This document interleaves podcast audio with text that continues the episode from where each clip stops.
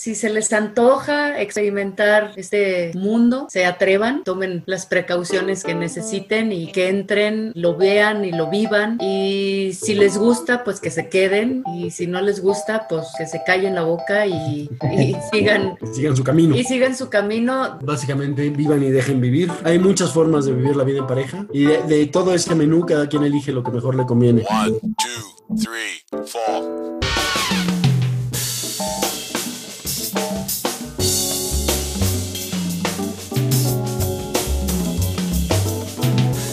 En todo el mundo millones de parejas están adoptando esta reinterpretación de la monogamia. Se llaman swingers, maridos y esposas, parejas ya consagradas. Todos ellos involucran a otras personas para el pleno disfrute sexual. Al mismo tiempo, disfrutan de beneficios que parecen una utopía para las relaciones de pareja convencionales. Pero ¿puede una pareja disfrutar de la seguridad de una relación comprometida y la excitación del sexo sin ataduras? En este episodio tenemos el placer de contar con la presencia de Diego y Mariana, pareja de la Ciudad de México con amplia experiencia en el ambiente swinger, creadores del blog jardindeadultos.net y del canal Mariana No Da Consejos, además de ser autores del breve manual para swingers y para parejas que quieren probar. Hoy nos adentran en su mundo para romper prejuicios y educarnos con la voz de su experiencia. Bienvenidos a Cataclismos Podcast, Diego con Mariana, Diego y Mariana. ¿Cómo están? Hola, ¿qué tal? Pues estamos muy contentos de haber recibido tu invitación y felices de participar en tu proyecto. Muchísimas gracias. Y, muy agradecidos de tener la oportunidad de hablar del tema del swinging, que es un tema que a nosotros nos encanta y nos, siempre nos hace muy felices poder hablar, hablar al respecto. No, pues muchas gracias a ustedes. Y sí, es lo que noté mientras investigaba sobre ustedes, que tienen de hecho un blog. Me parece muy interesante que quieran difundir esta cultura esta práctica. Pero bueno, entonces empecemos. Comencemos con la pregunta obligatoria entonces. ¿Qué es o qué significa ser swinger? Pues nosotros hemos definido ser swinger como una actividad en la que una pareja afectivamente monógama invita a otras personas a participar de su vida sexual. Creo que la parte a la que me refiero con que sea afectivamente monógama se refiere en concreto a una parte de compromiso que hace o que le da ciertas características a esta pareja para enfrentarse al mundo swinger. Es decir,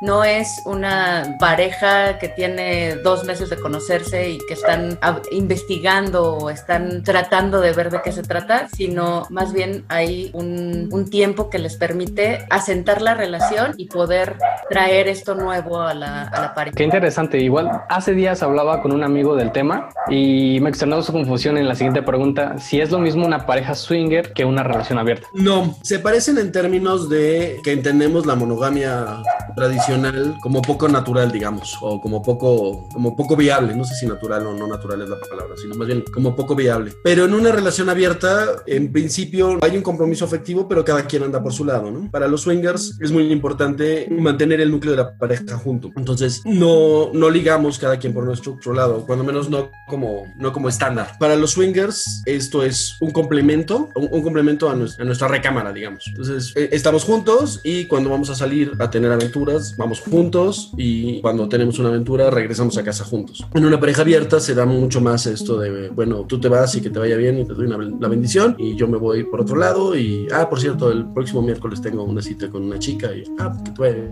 padre. Y las parejas abiertas no esperan como una reciprocidad en ese sentido. Para nosotros en general, para, para la comunidad swinger en general, esta parte sí es muy importante, estar juntos todo el tiempo e irse juntos todo el tiempo. Qué padre, ¿no? ¿Qué, qué nivel de confianza? De hecho, igual en su blog leí que no se puede ser parte del swinging si no tienes pareja, pero hay otras formas de participar siendo, bueno, busqué en Twitter y me apareció como single, swingle y otros términos que encontré como mujer unicornio o empotrador, pero ¿qué hay de esto? Sí, ciertamente es otra forma de vivir el mundo swinger, pero como teniendo otra perspectiva. Es los singles, por ejemplo, son solteros. Eh, en general lo usamos tanto para hombres o para mujeres. Eh, en México así hacemos como mucho la distinción el single hombre, que igual las, las mujeres unicornios son las, las, mujeres solteras, estas personas que no tienen, no tienen una pareja y que han entrado y que han decidido entrar a probar el, el mundo swinger. las mieles del mundo swinger. Desde esa perspectiva, ¿no? Pero sin pareja. Se vuelven un poco como, por ahí me caerá alguna piedra, pero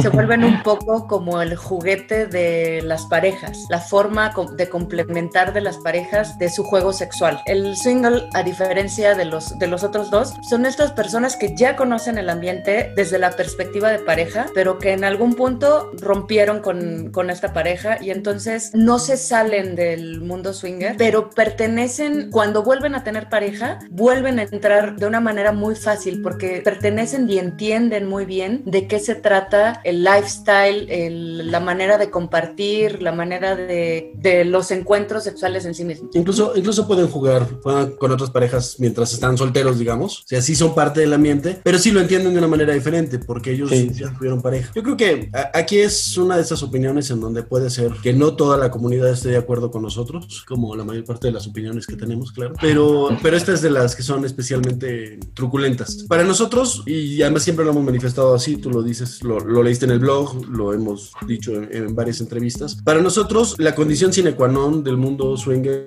es un mundo de parejas. Hay muchas personas que creen que no, que, que se puede ser single swinger. Nosotros creemos que no, porque en principio lo que pones en la mesa cuando llegas a jugar con alguien más es tu relación de pareja. Y lo que pones en la mesa son años de compromiso, años de entendimiento, son vi vida cotidiana, peleas por la pasta de dientes. Eso es lo que está en la mesa. Desde la perspectiva de alguien soltero, todo eso no existe. Un alguien soltero sale en la noche, se divierte, conoce gente. Si tiene suerte, folla. Si no tiene suerte, toma unos tragos. Y ya, esa es su vida normal. No hay nada ni de transgresor, ni de atípico, ni, ni de prohibitivo en lo que hace, ¿no? Para nosotros, lo que se pone en juego sí es una, pues en nuestro caso, veintitantos años de relación. Entonces, hay una, hay una sutil diferencia. Cuando hay un, un chico o una chica que estuvo dentro del ambiente con otra pareja, entiende el ambiente como un lifestyle, como un estilo de vida. Y en ese sentido, pues ya como que su estructura mental cambió, se modificó. Y cuando está soltera por algún motivo en especial, pues su participación dentro del ambiente no es la misma que la del, la del soltero habitual. Por eso a nosotros nos gusta hacer esta diferencia, como entre los singles que entran a ver qué onda y a buscar un, de, un acostón barato y rápido. Y pues la gente que tiene amigos dentro del medio, que está conectada, que sabe de qué se trata, sí. entiende que la otra pareja tiene una relación parecida a la que él o ella tuvieron en algún momento en particular. En fin. Ahora me sí. llama la atención que mencionas que hiciste tu investigación en Twitter sí.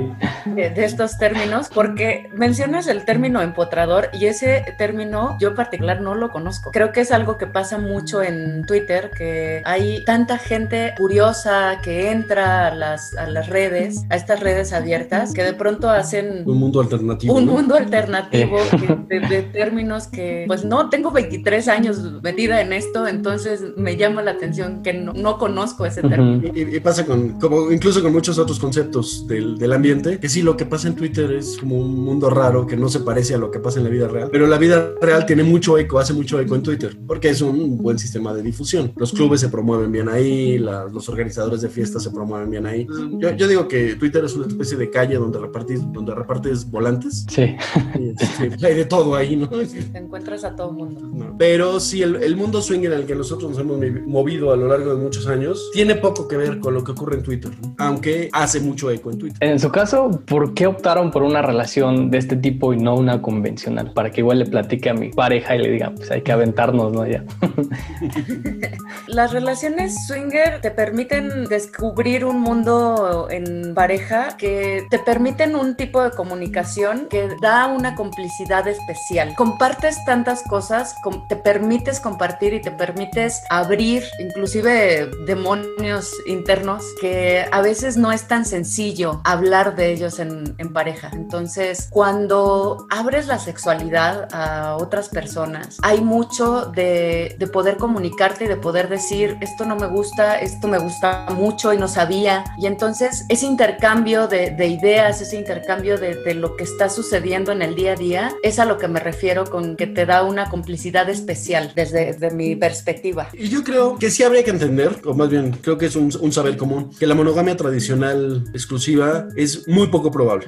Insisto, no es que no sea natural, lo natural y lo no natural, pues quién sabe qué demonios sea, pero, pero no, es, no es muy viable. La mayor parte de las personas no pueden ser monógamas completamente. Y entonces la mayor parte de las personas recurren pues a darle la vuelta, a infidelidades, a medio te engaño. No quiero decir que todos los matrimonios no swingers sean infieles, sino creo que o, o, son infieles o hay una parte de sí que no está completamente satisfecha o pertenecen a una minoría muy, muy exclusiva de gente que está bien con la, con la monogamia, que a la que le funciona bien. Pero para todo el resto de los mortales a los que la monogamia no nos termina de funcionar, de pronto pensar en un espectro de posibilidades abre caminos que son padres. Para nosotros tiene mucho que ver con la comunicación y con la complicidad. Hace, hace un rato platicábamos y le decía a Mariana que de pronto siento que el mundo swinger es como, como si Penélope se llevara, como si Ulises se llevara a Penélope al viaje, si Penélope no tuviera que estarlo, estarlo esperando. Y hacemos eso porque vamos juntos, tenemos juntas aventuras, regresamos en la madrugada juntos, nos contamos al día siguiente cómo nos fue, tenemos tema de conversación sobre cosas divertidas y no nos callamos nada. Y eso a mí me parece que es una, una utopía de relación. Gracias a que tenemos ese nivel de comunicación en cosas, pues de pronto tan, tan poco habituales como hablar del trasero de otras chicas o, del tamaño de otros, de otros hombres. gracias a eso tenemos la posibilidad de que de pronto otros aspectos de nuestra vida cotidiana, que para muchas parejas son muy conflictivos, para nosotros pues ya no son, ¿no? Si ya pudimos hablar del el tamaño del garañón de anoche. Y esa es una buena razón para estar en el, en el ambiente. Construye, creo, relaciones a un nivel mucho más profundo. Y hace amistades, además de en un nivel mucho más profundo. Creo que esa es otra de las grandes ventajas que tiene. Sí, me, me imagino, de verdad, siento la esencia de lo que están transmitiendo, de la complicidad que se crea. Porque si en una, en una relación convencional siento que no se vive, que hay, hay ciertos límites, ¿no? Que te pones como de, ay,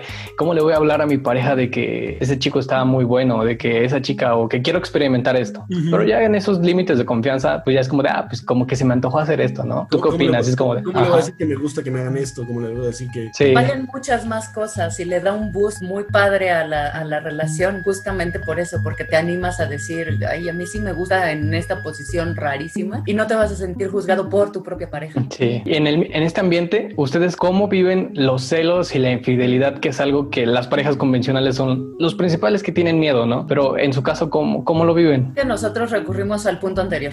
Otra vez, estamos hablando de comunicación y los celos y la infidelidad, creo que justamente habla de lo opuesto, como a los parámetros, si lo quieres ver desde esa, desde esa perspectiva, a los parámetros del, del mundo swinger. La estabilidad que hay dentro de tu pareja y esa comunicación que se va desarrollando, que se va construyendo, es difícil, y otra vez no quiero decir imposible, pero es difícil que ocurra un asunto de ese tamaño, porque hay reglas, porque hay normas dentro de la pareja, porque hay eh, dentro de esos límites que se establecen, tú sabes qué puedes, qué límites puedes cruzar y cuáles no. Se deberían, o al menos nosotros lo, lo, lo, trabajamos mucho así, ¿no? Esto no se puede, no, no puedes hacer esto tú solo, o yo no puedo irme a, otro, a otra habitación yo sola. Entonces, en tanto que, que nosotros mismos cumplamos con nuestras propias normas preestablecidas, es muy complicado hablar de celos o, o de infidelidad. Sin embargo, decía yo, no, no es imposible, lo hemos visto, hemos visto que pasa en muchas otras parejas porque traen al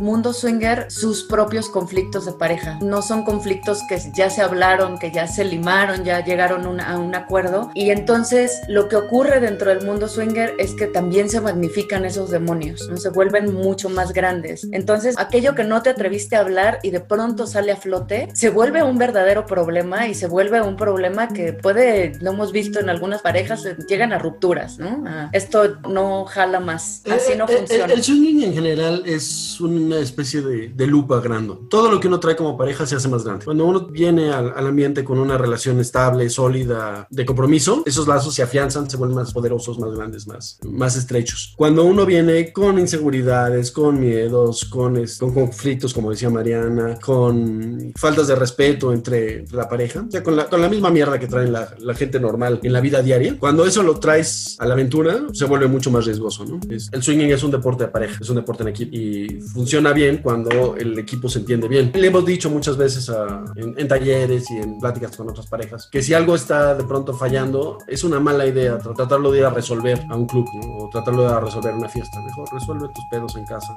Cuando sí. estés bien otra vez, regresas. Sí, justo lo, lo leí por, por, ahí por, su blog que entrar al swinging no es una solución para salvar tu matrimonio. Nunca. Es un complemento para tu matrimonio. Nunca. Ya, no una solución. Ya, hay gente que lo hace y, eso no funciona bien, ¿no? Pero bueno, este es un ambiente muy noble y ocurren milagros también. bueno, eso sí. Es posible. Hace rato mencionaron eh, algo muy importante, lo de las reglas en la pareja. Pero esas cada quien se las pone como pareja o existen como pues reglas en general o lineamientos en esta práctica. Hay una serie de códigos que todo el mundo te va a decir que son la onda, que son el decálogo del swinging y es cierto, pero yo creo que más bien son reglas de convivencia física, humana, natural, ¿no? De que, este, que hacen que las cosas funcionen bien. Lo que todo el mundo te va a decir que es la regla número uno del swinging es no significa no. Y pues me imagino que para alguien de tu generación esa suena como raro porque hasta obvio es, pero si piensas que el swinging empezó en México a popularizarse en los 80 y que venimos de una, una cultura que está convencida de que las mujeres dicen que no cuando dicen que sí, o dicen que sí cuando dicen que no, y tú insístele y dale y vas a ver y pues era importante poner esta regla muy firme. Entonces tiene mucho que ver con el respeto al otro, eh, que es obvio, tendría que ocurrir en cualquier ambiente, pero en este ambiente que está tan sexualizado, que es tan abierto, que es tan... De pronto es muy importante hacer manifiestas las cosas que no son, o las cosas que nos parecen obvias, habría que hacerlas manifiestas. Entre ellas, eso, no puedes obligar a alguien a que haga algo que no quiere, no puedes manosear a alguien sin su permiso, no puedes asumir que porque una chica está en un club con una minifalda muy corta y abrazando a todo mundo, te va a besar porque tú estabas en la fila, ¿no? Y lo mismo para, lo mismo aplica para mujeres, ¿no?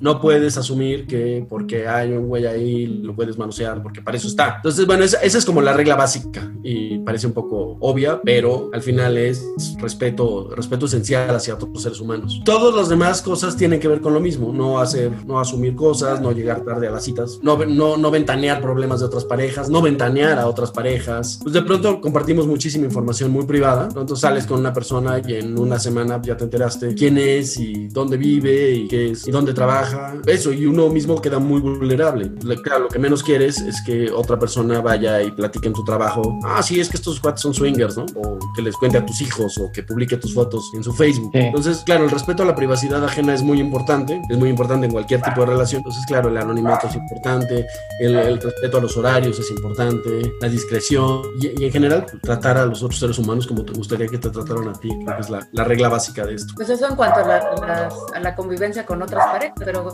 ¿cuáles son las reglas entre nosotros? Cada uno los define porque cada uno sabe qué quiere compartir, sabe, cada uno sabe a qué no está dispuesto a, arriesgar, pues el límite es tu pareja, eres tú con tu pareja, ¿no? Entonces ahí sí se individualiza ah, y se personaliza de acuerdo a, cada, a cada una de las, de las parejas. Y estas, y estas límites se pueden ir modificando con el tiempo, claro, ¿no? Uno entra diciendo yo quiero hacer esto y esto no, pues de dos meses, una semana, 24 horas, no sé, se vale sentarse a, oye, habíamos dicho que no, pero estamos seguros de que no, no, igual sí, sí, sí, vamos a intentar.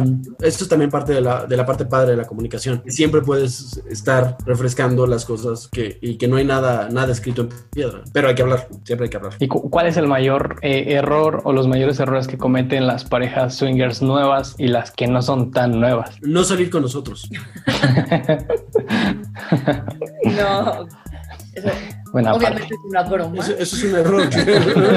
Creo que el error de los novatos es asumir, asumir ideas de las otras parejas y de mi propia pareja. Creer que como funciona así en tu pareja, entonces también funciona así con el resto de las parejas y entonces creo que vale mucho la pena preguntar, oye, ¿te gustaría hacer esto? ¿Te interesa esto otro? Porque de entrada yo sé que yo estoy interesada o yo lo hago con Diego. O inclusive con, entre, entre nosotros, pues nos pasó asumir estas ideas de, mi propia pareja. Por ejemplo, Diego creía que a mí no me gustaban porque además lo dije por todos los medios y todas las formas y está escrito en, en el blog y está puesto en, mi canal de, de, YouTube. A mí no me gustaban los hombres con bigote, ¿no? Entonces, cuando hubo un momento en donde hubo un tipo de acercamiento de un cuate que llegó como a, como a ligar y así, eh, pues yo me sentía bien, me sentía cómoda, estaba, las cosas empezaron a fluir y Diego estaba en una paranoia de Mariana lo va a matar, algo va a pasar, eh, se, se, le está pasando súper mal y entonces por todos los... Tenemos que huir de aquí. Por todos los medios se, se encargó de sacarme como de ese, de ese momento, de, ese, de esa conversación. Fue como, ¿qué pasó? ¿No? ¿Por qué, ¿Por qué rompiste esto? Estábamos platicando, estaban, las cosas estaban bien. No, es que yo vi que estabas muy incómoda. No estaba muy incómoda. No, es que era un güey con bigote, o sea, te iba a quedar, no. Eso no te gusta. Pues, pero estaba fluyendo. Cuando te haga, cuando te diga no, yo le digo no, pero no asumas, ¿no? Eh, e, esa clase de, pues, como de sutilezas o de, de momentos es como justo los, los que no puedes llegar asumiendo entre pareja, cuanto más con, con, otras personas. Con otras parejas. También de pronto las parejas nuevas que se acercan a los clubes o que entran a Twitter a, a ver de qué se trata y entonces eh, y los invitan a una fiesta y llegan a la fiesta y entonces crean alrededor de esa invitación o crean alrededor de la ida al, al club una serie de expectativas como de la que van a llegar a la película de ojos bien cerrados y entonces todos van a llegar así vestidos de gala, enmascarados, tienen un, un gran cuerpo y un, son hermosos y, y, entonces va a haber una reunión. No, no, no, na, nada de eso va a ocurrir. Sobre todo porque ya creaste esa expectativa, no se va a parecer a tu expectativa. Limpia tu cabeza de todas esas ideas y llega con la mente abierta y lo que ocurra, que sea bienvenido o no, pero no construir esas, esas ideas de algo que no, no se va a parecer a lo que te imaginaste. Un error común y otra, pues esto que hemos hablado ya de manera constante, que tiene que ver con la falta de comunicación. Está el marido súper emocionado y hablo, de, de, hablo del marido súper emocionado porque eso es el, el estereotipo. El, es el estereotipo, es el factor común de lo que hemos visto. De el güey hizo la investigación, se metió a Twitter, hizo, este, leyó nuestro blog y entonces le dice a la esposa, oye, vamos a ir a un club, pero no le dice a dónde, ni le dice qué tipo de club. Sí. Y de pronto llegan y la esposa ve el rollo ahí todo sexualizado, las chavas vestidas con muy poca ropa y entonces sexo ahí en, y dice, ¿qué, ¿qué es esto? ¿Qué está pasando? Entonces, no, las sorpresas en este ambiente para empezar y, y para seguir y para continuar y para, para quedarse no son tan bienvenidas, ¿eh? Dejar de decir a, a dónde voy, a dónde vamos y, y si queremos compartirlo y si te interesa compartirlo, creo que una de las fallas del, del novato muy común, muy común y se topan con, pues se topan con una muy mala experiencia para sí. ellos y para la comunidad que ya estamos ahí metidos y vemos el pleito y vemos que. Que gritos, golpes, llanto. Entonces, no, esto te lo pudiste haber ahorrado si le hubieras, si hubieras tenido tantita madre y le hubieras hablado de exactamente a dónde venía, ¿no? Y si quiero comenzar con, con mi pareja en este lifestyle, ¿cómo le hago? ¿Qué necesito hacer para, pues, para unirme o cómo contactar y conocer a más personas? ¿Hay lugares exclusivos para estas parejas? Hay, un montón de maneras y hay un montón de lugares. Obviamente los lugares, clubes y, este, y antros swinger pues ahorita están cerrados por pandemia, evidentemente. Existen redes sociales cerradas, especializadas en el ambiente. SDC es una de ellas y eso es un, una comunidad internacional muy grande. El movimiento swinger en el mundo es muy poderoso, muy, muy grande. ¿no? Muy, la palabra poderoso fue mala, mala elección, pero sí es muy grande. Se organizan viajes, cruceros, takeovers, este, hay, hay, hay muchísima actividad en todo el mundo. Y la comunidad de México es suficientemente grande. Hay, yo creo que fácil, más de 10 clubes swinger en la Ciudad de México y, y otros tantos en distintas partes del país. Esas es como las formas más, más fáciles de entrar. ¿no? Me meto a SDC, abro mi cuenta, conozco gente o voy a un club cualquier día y lo, el ambiente de los clubes es siempre muy amistoso. La, la gente siempre se acerca y te platica y, y, si tú estás como vas abierto de mente y, de, y, y poco temeroso, pues es, es, muy probable que la gente quiera platicar contigo y contarte de qué va y medio en tu camino de entrada. Y, la, y esa es la otra, gente, gente llama gente. Entonces la mejor forma de conocer gente es conociendo gente. Este, una vez que, que empiezas a relacionarte con personas, estas mismas personas te van a llevar a otros y te van a ir acercando a, a, a su propia parte de la, de la, comunidad y la comunidad en general recibe con, con, los brazos muy abiertos. Somos gente muy, muy generosa en ese sentido, creo. Si llegas con esta misma pregunta a un club de, oigan, nosotros estamos iniciando en, este, en esta onda, ¿qué me recomiendas? Si eres tú el que da da, que da ese paso, no, o sea, no, no, no esperas a que te llegue o el resto de la comunidad a, este, adivine que eres nuevo, sino dices, oye, soy nuevo y no, como que no le estoy entendiendo muy bien de qué va, la gente te va a dar la información que quieres y te va a recibir muy bien. Creo que en ese sentido es a lo que se refiere, Diego, somos cálidos, somos generosos con, con la información, ¿no? Justo, pues ya mencionamos, bueno, mencionaron, porque pues yo no sé, ¿no?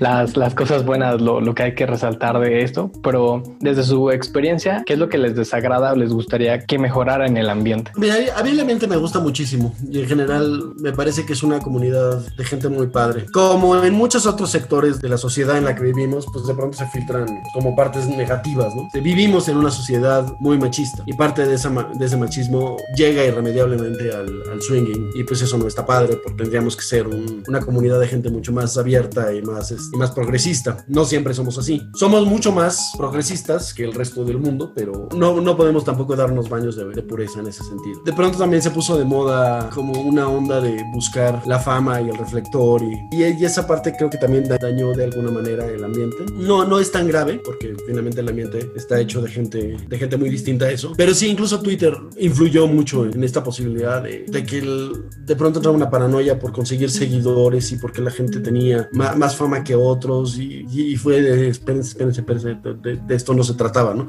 Estábamos aquí porque queríamos follar los unos con los otros. No, no, no se trataba de conseguir fama y fortuna. Entonces, bueno, eso, creo que al ambiente swinger permean muchas de las cosas que están muy mal en la, en la sociedad en general. Permean en menor medida, pero cuando permean, pues sí nos gustaría que no, sí. que no llegaran. Nosotros decimos que el, como el secreto para tener un buen ambiente swinger es no traer la mierda del mundo exterior a nuestro mundo feliz. Si somos tan felices como estamos, ¿por qué demonios habría que traer lo que no nos gusta del exterior? ¿no? Y eso en, lo, en cuanto a lo que no nos gusta, pero creo que también tenemos un montón de cosas que sí nos gustan de, de este ambiente. Y tiene, para mí por lo menos, no solamente tiene que ver lo que, con lo que te da en ese momento, en el momento propiamente sexual, que encuentras cosas, que descubres cosas, que vives nuevas experiencias, sino también lo que te deja para después. Como ese mismo momento con tu pareja te da para revolcarte otras 10 veces. Y hablando otra vez de esto me gustó, vamos a ver, vamos a probar, te da mucho de, de qué hablar y de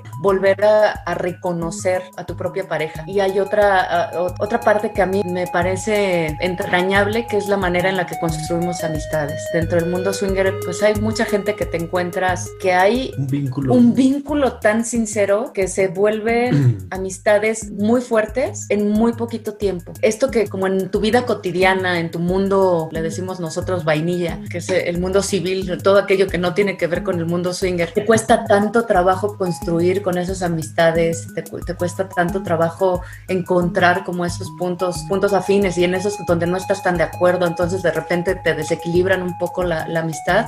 Esto ocurre eh, en el mundo swinger, pero eh, ocurre de manera muy rápida. Tiene, tiene mucho que ver como con esa parte del encuentro sexual, pero da, da una velocidad que no te imaginas. También, digo, ahora, ahora lo, lo, lo podemos ver con el tema de la pandemia, pero previo a la pandemia también es una comunidad súper solidaria que te ayuda en lo que puede y cuando no, no puede hacer algo en concreto, busca que haya otras personas que lo hagan y eso es, te llena de, te llena de amor, pues el, el universo, ¿no? Es, es esta padre. Ya no existe esta cosa de, ah, seguro es amable conmigo porque me quiere coger. Ajá. Sí, te quiere coger, eso ya estaba por sentado, ¿no? Ya, ya lo sabía. Va, lo que sigue, ¿no? Ah, es, o le, le, me habla muy así porque le gusta a mi vieja. Pues sí, sí le gusta a tu vieja, ya. Podemos pasar a la siguiente parte. Y, y es muy cierto que cuando no tienes ropa, pues no, no, no, hay nada que ocultar. Y entonces la gente se vuelve mucho más sincera y secreta. Y... Sí, ven tu lado más vulnerable, ¿no? Ya. Claro,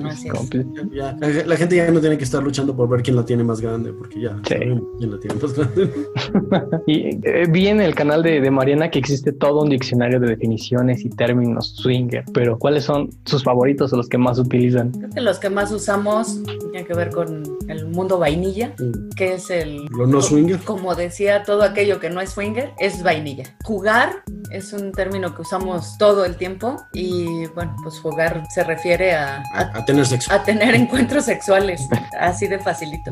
Ay, vimos a esta pareja. Ay, ¿jugaron con ellos? No nos referimos a Mm. cartas, no nos referimos a tenis, ¿no? Jugamos. Jugamos. En los lugares, en los antros swingers, ahí también hay un playroom siempre y también, oye, vamos al playroom, ¿y ¿a dónde me quiere llevar? Pues a un lugar en donde hay camitas Mm. y donde ocurren cositas y se juega.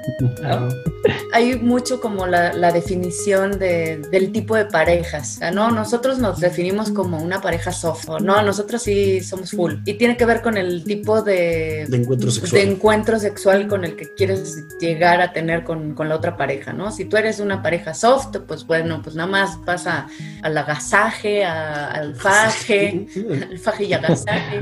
A todo, todo lo que haya antes de la penetración. Y la pareja full, pues es esta pareja que sí, que sí hace Intercambio, completo un intercambio Mm. completo que tiene sexo penetrativo. exactamente. Ah, pues las parejas cazadoras y las parejas iceberg. Ah, hay, hay ¿Cuáles parejas son? que son muy buenas para ligar y les gusta incluso traer gente vainilla. Entonces son pareja, parejas cazadoras. Ujú. Parejas como nosotros que se nos puede pasar la noche entera platicando sin que nadie se atreva a dar un paso más. Tenemos un amigo que lo definió como parejas iceberg y desde entonces hemos usado mucho el término y se ha, se, se ha afianzado. Se ha Se ha popularizado. popularizado. Hasta que no ocurra un choque, no va a pasar nada, porque ningún si pareja iceberg con pareja iceberg no, no, no, no hay Sí. futuro No. sexual en eso. Nos pasamos la vida platicando. Sí, está padre. En el episodio de hace dos semanas, igual hablé con Alex Espinosa, es autor del libro Cruising, Historia íntima de un pasatiempo radical, que es el sexo en los lugares públicos. Este, y precisamente me comentó que como en cualquier práctica sexual, eh, existen pues los riesgos de contraer eh, enfermedades de transmisión sexual. Y creo que la mayoría de parejas o la mayoría de personas tiene este prejuicio en las parejas swinger. Y como cualquier, cualquier otra práctica alternativa, ¿no? Como igual es el cruising, la homosexualidad, cualquier otro. Pero, ¿cómo se cuidan o qué consejos de higiene recomiendan ustedes en una relación swinger? Mira, yo creo que el, el primer problema del prejuicio es eso, que es un prejuicio. Y en realidad la comunidad swinger es un- una comunidad donde el sexo es más seguro de lo, de lo habitual. Justo porque nunca nos ganan las ganas, nunca nos ganan las condiciones, porque fuimos específicamente a algún lugar a tener sexo. Entonces es mucho más probable que la gente vaya preparada con preservativos, que, que la gente se haga pruebas, pruebas regularmente y que la gente sepa con quién tuvo relaciones sexuales todo el tiempo. En otras prácticas sexuales más, más ordinarias, digamos la infidelidad normal, pues de pronto no sabes ni con quién estuviste y te pasa lo que a todos nos pasó en algún momento de la juventud, te ganan las ganas y no venías con condón. Aquí no, porque además como generalmente somos dos personas las que estamos ahí cuidándonos el uno al otro, es decir, lo más importante siempre es mi pareja, lo que no se le ocurre a uno se le ocurre al otro, ¿no? cuando uno no previene, previene el otro. Entonces en general es un, es un circuito mucho más seguro en términos sexuales que, que otros circuitos. Es un, un lugar donde la gente se conoce. Pero bueno, pues eso, hay que tener sexo más seguro en la medida de lo posible, usar siempre preservativo, muy mal visto no usarlo, es ir al médico con frecuencia, hacer revisiones y análisis, utilizar vacuna de BPH, Ir al dentista. ir al dentista. Es también como, también dentro de la comunidad, pues sabemos a qué jugamos y sabemos a qué no queremos enfrentarnos. Y entonces, pues nuestra- nuestras visitas médicas se hacen más frecuentes.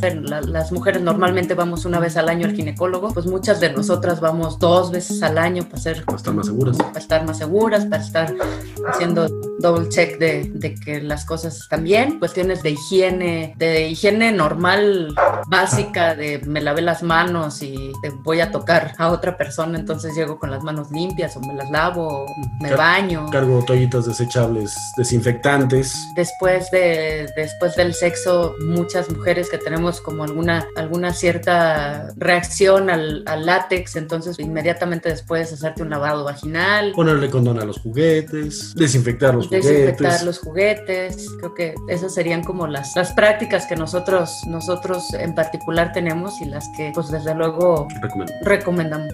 Y la verdad es que estoy muy sorprendido por todo el context- contexto que ex- existe dentro de esta práctica. Sorprendido y hasta interesado. Espero que positivamente. Sí, Sorprendido. pero eh, lo que ho- hoy nos han compartido solo es la punta del iceberg. Eh, Es como, eh, como una introducción al ambiente swinger para dummies, ¿no? Como básico, ¿no? Sí, el, swinging es de esas cosas que hay que, que hay que vivir para entender. Es, es, muy difícil explicar desde fuera porque está muy lleno de, pues, de cosas emocionales, de cosas que, que te despiertan instintos. Entonces es, es, muy difícil explicarlo desde fuera, pero pues sí es un mundo impresionantemente atractivo. Y la verdad, igual qué excelente trabajo están haciendo para visibilizar y darle el valor, valor que se merece como cualquier otra variante de, de la vida sexual que se vive en pareja. Pues, Yo sé que tienen un, un blog, un manual y hasta un canal de YouTube, pero tal vez la gente no, bueno, la gente que, que nos escucha, pues tal vez no lo sepa. Entonces, pues díganos en dónde podemos encontrarlos o ver más de, de este material para aprender más de este estilo de vida. Okay. Nuestro blog se llama Jardín de Adultos, lo encuentran en jardindeadultos.net. Es un recopilado de todas las historias que nos han pasado a lo largo de la vida y de lo que hemos reflexionado al respecto. Ya son más de, yo creo que 500 artículos sobre el tema, entonces sí hay para entretenerse. El manual está publicado en Amazon, se llama Breve Manual para Swingers y parejas que quieren probar,